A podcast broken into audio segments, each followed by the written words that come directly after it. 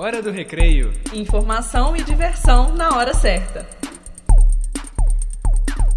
Bom dia! Hoje é dia 5 de maio. Agora são 8 horas e 42 minutos e em Belo Horizonte faz 19 graus. A previsão para o dia de hoje é de sol com poucas nuvens, sem chuva. Eu sou Ana Paula Pimenta. E eu sou Silvia Sena. Pegue seu café, seu pão de queijo e fique ligado nas principais notícias.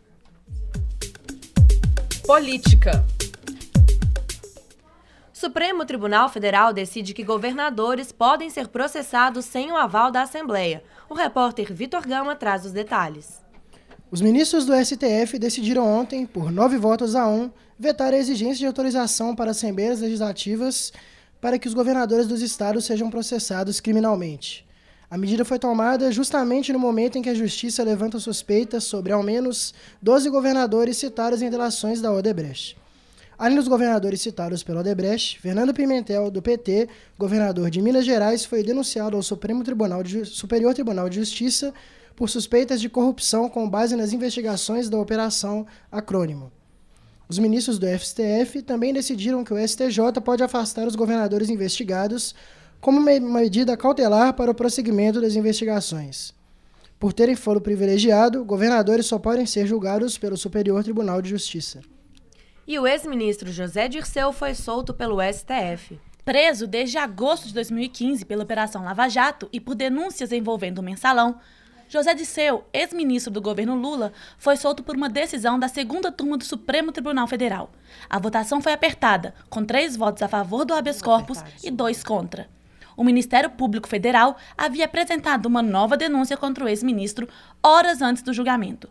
A decisão foi criticada pelo coordenador da Força Tarefa, Deltan Dallagnol. Economia. Reforma da Previdência é aprovada em comissão especial na Câmara dos Deputados. Alexandre Guglielmelli conta mais sobre o assunto. Na última quarta-feira, a reforma da Previdência foi aprovada com placar de 23 votos favoráveis e 14 contrários. O texto base estabelece para os trabalhadores urbanos a idade mínima de 65 anos para homens e 62 para mulheres. Já para os trabalhadores rurais, a idade foi fixada em 60 anos para os homens e 57 para as mulheres. A proposta ainda cria uma regra de transição para quem já está no mercado de trabalho. Agora, o texto seguirá para votação no plenário principal da Casa. Por tratar-se de uma proposta de alteração da Constituição, ela precisará de pelo menos 308 votos em dois turnos de votação. Se aprovada no plenário, a reforma segue para votação no Senado, para depois ser sancionada pelo presidente. Cidade. Tradicional missa no Dia do Trabalho é marcada por protestos contra reformas em todo o Brasil. E em Minas Gerais, Parrelo, o que aconteceu? E aqui em Contagem, na região metropolitana de Belo Horizonte, não foi diferente. A celebração teve protestos contra as ações do governo Temer. No ato, fiéis levaram faixas e cartazes com críticas às mudanças na Previdência e na lei trabalhista. Alguns sindicalistas usaram palco antes da missa para fazer breves discursos. Eram esperadas mais de 6 mil pessoas, mas a organização do evento não divulgou o balanço com o número de presentes.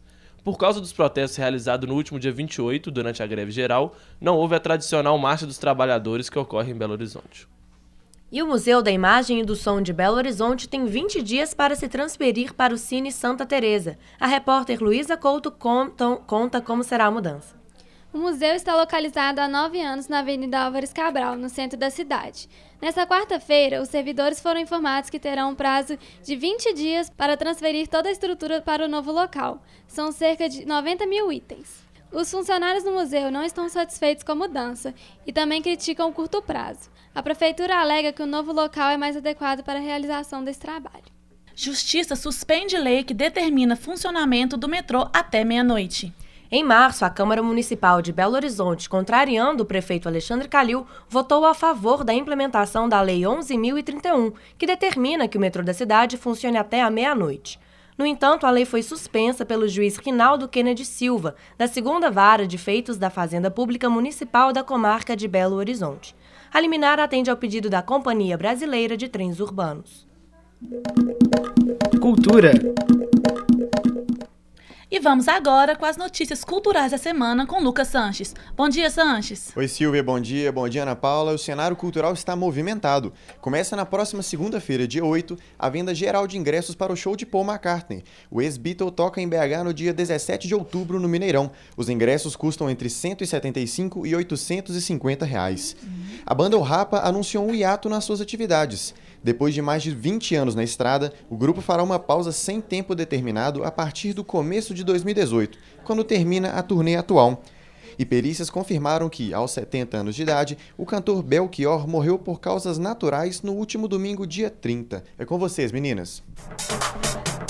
Esporte.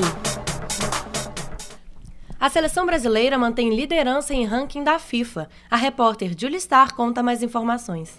Depois de assumir a liderança do ranking da FIFA no mês passado, após sete anos, o Brasil manteve a primeira colocação na lista da organização. A lista é atualizada mensalmente e a última foi divulgada nesta quarta-feira, dia 4. O time do técnico Tite foi o primeiro a garantir a classificação para a Copa do Mundo da Rússia em 2018. A seleção brasileira alcançou 1.672,59 pontos e aumentou a distância da segunda colocada, a Argentina, que obteve 1.603 pontos. Na terceira posição, aparece a delegação alemã, seguida pelo Chile e Colômbia. O resultado reforçou a participação e a força das seleções sul-americanas na classificação.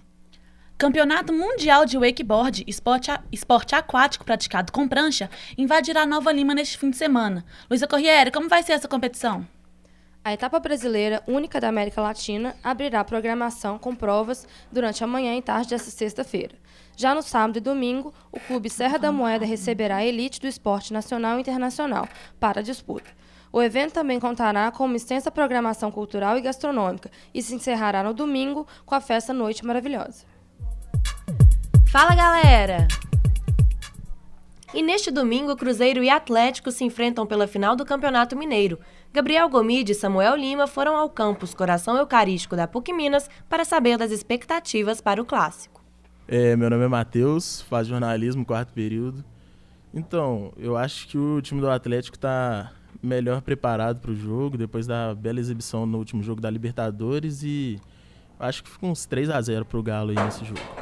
Rafaela, sexto período. Eu espero que o clássico seja um clássico disputado, porque o Atlético já tem a, a vitória com o empate e acho que o Cruzeiro tem que ir para cima e ele tem um time bom para isso. É, meu nome é Guilherme, quarto período de jornalismo.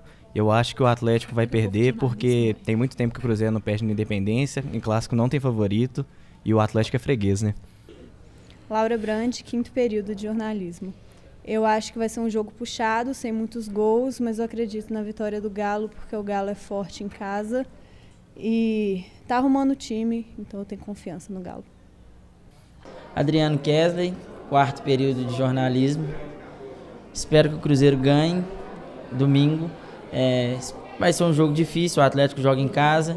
O Cruzeiro precisa fazer o resultado, o Atlético tem o regulamento na mão, mas o Cruzeiro tem um time equilibrado. Vai ser um grande jogo. Espero que seja melhor do que o, o último, que foi um jogo muito muito ruim, fraco tecnicamente, mas eu acho que o Cruzeiro ganha sim. 2 a 0. Internacional. E a onda de extremismo na política dificulta a escolha do próximo presidente da França. A Ana Braga traz as informações. Nem Le Pen, nem Macron. Nem pátria, nem patrão. Esse é o lema dos estudantes franceses frente à escolha do próximo presidente do país. Há dois dias das eleições presidenciais da França, o clima ainda é de tensão entre os candidatos Jean-Marie Le Pen, de extrema-direita, e Emmanuel Macron, de centro. De acordo com a pesquisa realizada por telefone após o último debate na quarta-feira, 63% dos entrevistados acharam Macron mais convincente que Le Pen. Macron tem hoje 59% das intenções de voto, contra 41% de Le Pen. Mas, a cada, mas 7 a cada 10 franceses estão insatisfeitos com os candidatos do segundo turno. Deputados norte-americanos votam pelo fim do sistema de saúde criado por Barack Obama. Bárbara Ferreira, como foi a votação? Por uma diferença de apenas quatro votos, os republicanos aprovaram o fim do Obamacare. O projeto de lei foi votado nesta quinta-feira e propõe a substituição do sistema de saúde do ex-presidente pelo proposto por Donald Trump. Agora, o projeto seguirá para o Senado, onde a disputa promete ser ainda mais difícil. Isso porque o Partido Republicano tem apenas seis senadores a mais do que o Partido Democrata. A vitória acirrada mostra a grande rejeição enfrentada pelo Obamacare entre os republicanos, que já votaram 40 vezes a revogação do sistema. Este programa foi produzido por estudantes do quinto período do curso de jornalismo da Faculdade de Comunicação e Artes da PUC Minas, Campo Coração Eucarístico. Com edição de Laura Brandi e Marina Morégula, apresentação de Ana Paula Pimenta e Silvia Sena. A técnica é de Clara Costa, Luna Ferreira e Rafaela Araújo. A supervisão é da professora Yara Franco. Hora do recreio. Informação e diversão na hora certa.